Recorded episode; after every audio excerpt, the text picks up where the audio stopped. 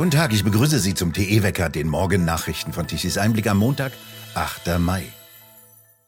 Viel zu niedrig angesetzte Zusatzkosten für Kauf und Einbau einer Wärmepumpe, viel zu teurer Strom und mangelhafte Stromnetze. Die Kritik von Experten an dem geplanten Gesetz über ein Verbot von Öl- und Gasheizungen ist heftig. Denn mittlerweile liegen die Reaktionen von Verbänden und Experten auf den Entwurf von Wirtschaftsminister Habeck vor.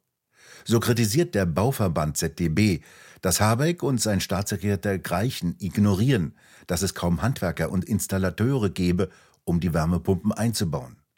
Wärmepumpen werden mit Strom betrieben. Die Kapazität der Stromnetze reiche bei weitem nicht für den zusätzlichen Bedarf aus. Der Deutsche Städtebund rechnet mit bis zu 135 Milliarden Euro für den weiteren Ausbau der Stromnetze. Strom ist zu teuer, dies sagen der Wärmepumpenhersteller Fiesmann, der sein Geschäft an einen US-Konzern verkauft hat, sowie der Verband der Wärmepumpenhersteller. Sie fordern einen Strompreis von 28 Cent pro Kilowattstunde, sonst rechne sich die Wärmepumpe nicht, wie das Greichen und Habeck ins Gesetz geschrieben hätten. Die haben ebenfalls nicht die echten Kosten für Kauf und Einbau einer Wärmepumpe aufgeführt. So sagt der Bundesverband der deutschen Industrie BDI, dass die Kosten eher in einem hohen fünf- oder sogar sechsstelligen Bereich bei um die 100.000 Euro liegen. Dies belaste laut Immobilienverband IVD viele Eigentümer in einer Höhe, die sie nicht mehr tragen könnten. Laut Baumeisterverband BDB seien viele Eigenheimbesitzer bis zum Renteneintritt verschuldet und könnten nicht gleichzeitig größere Investitionen finanzieren. Nicht bezahlen können auch die Kommunen einen Heizungsaustausch bei ihren Gebäuden. Nach Berechnungen des Deutschen Städte- und Gemeindebundes betragen die Investitionskosten mindestens 8 Milliarden Euro. Insgesamt 135.000 kommunale Gebäude müssten mit einer neuen Heizung ausgestattet werden. Von den rund 180.000 kommunalen Verwaltungsgebäuden, Schulen, Krankenhäusern oder Sporthallen werde der Großteil noch mit Öl oder Gas beheizt.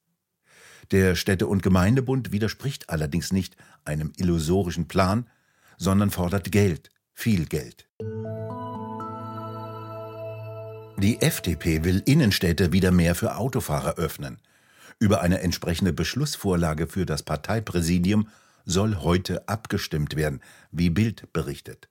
Städte und Gemeinden sollen kostenloses Kurzparken ermöglichen, damit Autofahrer wieder mehr zum Beispiel beim Bäcker einkaufen können.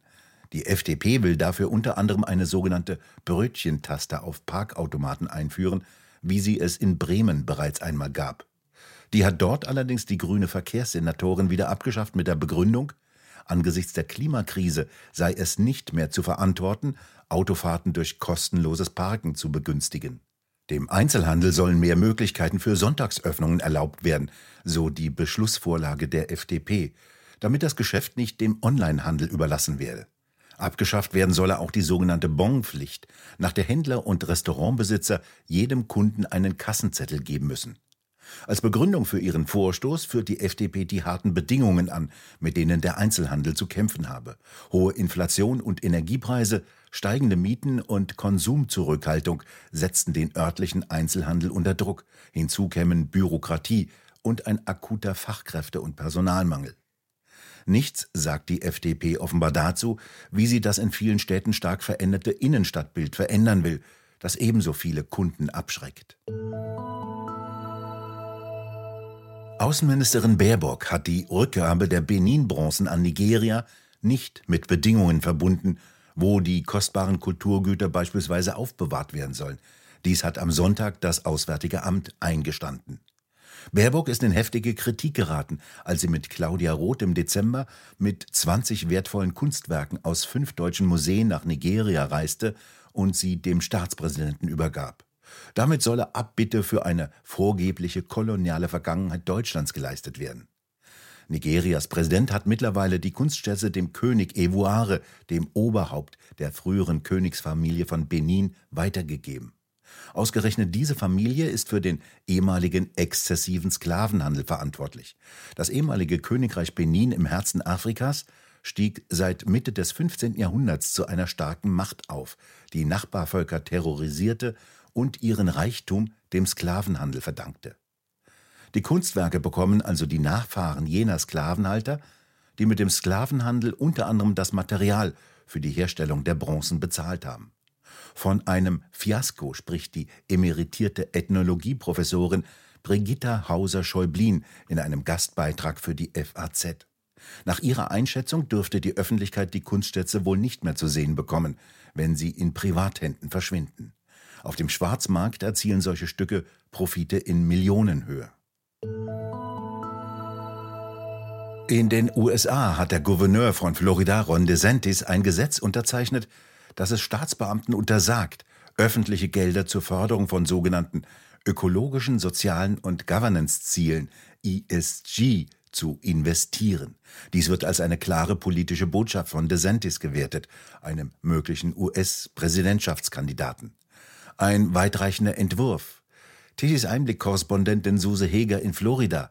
Was verbirgt sich denn dahinter? ESG ist Environment, Social and Corporate Governance. Das heißt also äh, sozusagen Umwelt, soziale und Unternehmungsführungsaspekte, so grob gesagt in Deutschland. Es klingt jetzt erstmal alles toll, weil es ist ja toll, wenn Firmen was für Umwelt machen. Es ist aber im Prinzip mittlerweile dazu ausgeufert, dass es nur noch um Klima geht, um Gender und darum, dass Firmen möglichst vielfältig besetzt sind. Und da hat eben DeSantis gesagt, in Florida machen wir diesen Trend nicht mit. Wir schieben ein Regel davor und er hat also in der vergangenen Woche ein Anti-ESG-Gesetz unterzeichnet, was unter anderem Manager des staatlichen Pensionsfonds daran hindert, ESG-Faktoren bei Investitionen zu berücksichtigen. Das heißt, es dürfen staatliche Pensionsgelder nicht mehr in Fonds investiert werden, wo es heißt, für uns ist ganz wichtig, dass unser Board of Directors divers besetzt ist, sprich, dass wir mindestens ein Transgender und einen Schwulen und einen Schwarzen und einen äh, Native American äh, da drin sitzen haben und sondern wichtig ist, dass die eine Politik machen, eine, eine Unternehmenspolitik, die gewinnorientiert ist. Das ist also die Abkehr einer woken Geschäftspolitik, äh, die Political Correctness im Auge hat und nicht so sehr ein wirtschaftliches Unternehmensziel. Und damit setzt sich Ron DeSantis ja von anderen US-Ländern ab. Wo führt das denn hin? Nicht zu allen anderen Ländern. Also äh, er ist nicht der Erste, der gegen ESG vorgeht. Ich denke, was in Amerika äh, gerade passiert, ist, dass innerhalb Amerikas eine neue äh, Teilung ist vielleicht äh, zu weit gegriffen, aber es gibt einen neuen Bogen, während ich in Kalifornien ja eigentlich gar nichts mehr machen kann, ohne mindestens irgendwie äh, äh mein CO2-Wert jeden Tag äh, plakativ ans Haus zu posten und ähm, mich damit zu rühmen, wie viel Schwarze bei mir arbeiten, wie viel Asiaten und wie viel Transgender ist in Florida oder auch zum Beispiel in Texas genau das Gegenteilige der Fall. Dort sagt man, eigentlich ist uns das völlig egal, weil wir setzen darauf, wenn eine Firma gewinnorientiert ist, dann wird sie schon, wenn sie feststellt, dass es für den Gewinn der Firma besser ist, wenn wir mehr Frauen einstellen, dann wird sie das schon tun. Und wenn die Firma feststellt, dass es für ihren Gewinn besser ist, dass sie mehr fürs Klima tun, dann wird sie das schon tun. Also insofern ist es so ein Bogen zwischen auf den Markt vertrauen und wir wollen die Welt bekehren und gehen mit der erhobenen Flagge voraus. Welche wirtschaftliche Bedeutung hatte denn dieses ESG Prinzip in der Praxis?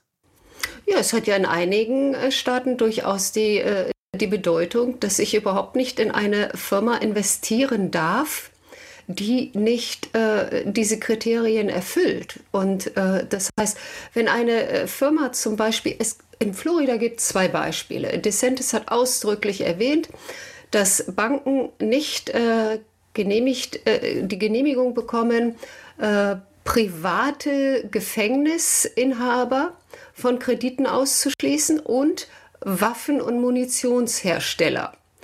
Und das ist eben ein Punkt, sowohl private Gefängnisse stehen immer wieder im äh, Fokus der Wogen-Bewegungen, weil man ja eigentlich Polizei und Law and Order defunden möchte, das heißt nicht mehr so viel Geld da reinstecken möchte. Und natürlich sind Waffen und Munition etwas, ähm, was in Amerika äh, durch alle äh, Bundesländer hindurch umstritten ist. Es ist nun mal in der Verfassung verankert, dass man eine Waffe besitzen darf. Und dazu muss man natürlich auch Munition haben. Aber es führt dazu, dass in manchen Ländern äh, Waffenhersteller keine Kredite mehr bekommen, weil man sagt, ja, ihr verkörpert aber nicht unsere woken Ziele. Daher hat DeSantis diese beiden Sachen ausdrücklich äh, erwähnt. Man kann natürlich auch sagen, diese beiden Firmen haben für seinen Wahlkampf gespendet, aber das muss man sagen, ist in Amerika ja überall der Fall. Also jeder Politiker ist auf Wahlkampfspenden angewiesen. Es gibt niemanden, der ohne klarkommen kann. Und äh, natürlich versucht er dann auch äh, mit diesen Wahlkampfspenden mit den Firmen zu sprechen und diese Firmen erwarten sich etwas davon. Auf der anderen Seite äh, spricht DeSantis da tatsächlich real existierende Probleme an. Wie groß schätzen Sie denn jetzt diese Gegenbewegung ein? Es gibt ja diesen legendären Investor Peter Thiel, der mit PayPal sein Geld gemacht hat und der hat ja auch den umgekehrten Weg jetzt eingeschlagen. Wie schätzen Sie das denn ein? Also Peter Thiel investiert in ein ja, neues, ist jetzt äh, im vergangenen Jahr äh, gegründet worden, Strive Asset Management nennt es sich. Und bei Strive ist der Slogan, äh, wir mixen Business nicht mit Politik. Und das steht über der gesamten Anlagestrategie dieses Asset Management. Und das heißt, äh, sie investieren in eine Firma, wenn dort profitable Sachen passieren. Und es ist ihnen völlig egal, wie das Board of Directors besetzt ist. Das können lauter alte weiße Männer sein. Ist ihnen völlig egal. Hauptsache, sie haben Ahnung. Es können auch Transgender drin sein. Wenn die Ahnung haben, ist alles bestens. Aber die Business äh, Qualitäten eines Betriebes ist für Strive das Einzige, was entscheidend ist. Und die sogenannten Politics, das heißt, ähm, eben dieses, alle sollen mitgenommen werden und die Klimaziele müssen erreicht werden, etc., ist für Strive nebensächlich. Suse Heger, haben Sie vielen Dank für diesen Bericht aus den Vereinigten Staaten. Gerne. Kai Gnifke ist Intendant des SWR und zugleich ARD-Vorsitzender. Er bekommt 30.000 Euro pro Monat. Er hält dieses Gehalt für angemessen. Er trage, wie er in einem Interview mit dem Fernsehmagazin Panorama sagte, die Verantwortung für 15 Millionen Menschen in Baden-Württemberg und Rheinland-Pfalz, für die der SWR seine Programme produziere. Und darüber hinaus für jene 5000 Menschen, die im SWR arbeiten. Etwa so viel verdient auch Kanzler Scholz. Geplant wird, die Rundfunkzwangsgebühr von derzeit 18,36 Euro auf 25,19 Euro zu erhöhen pro Monat. Unbeständig nass und etwas kühler wird es in den kommenden Tagen, im Westen und Süden zumindest. Dort bestimmen die feuchten Luftmassen weiter das Wetter und es kann wieder wie gestern zu einzelnen Starkregen kommen. Im Norden und Osten wird es freundlich, sonnig und trocken, bei Temperaturen von 15 bis 17 Grad. Verantwortlich dafür ist ein Hoch über Osteuropa, das in den kommenden Tagen dort auch bleiben wird und die zweigeteilte Wetterlage in Deutschland aufrecht erhält. Im Laufe der Woche wird es deutlich kühler und unbeständiger. Und nun zum TE Energiewendewetterbericht. Gestern Mittag um 12 Uhr benötigte Deutschland eine elektrische Leistung von gerade einmal 58 Gigawatt. Um 12 Uhr mittags lieferten die Photovoltaikanlagen 30 Gigawatt, also etwa die Hälfte des Bedarfs. Doch diese Lieferungen brachen bis abends ein. Kein Wunder, die Sonne ging unter. In Echtzeit müssen diese gigantischen Energiemengen woanders beschafft werden. Solche erheblichen massiven Schwankungen tragen zu einer weiteren Instabilität der Netze bei. Die knapp 30.000 Windräder konnten lediglich etwa 14 Gigawatt liefern, mehr Wind war nicht da. Von den konventionellen Kraftwerken kamen rund 14 Gigawatt. Wir bedanken uns fürs Zuhören. Schön wäre es, wenn Sie uns weiterempfehlen.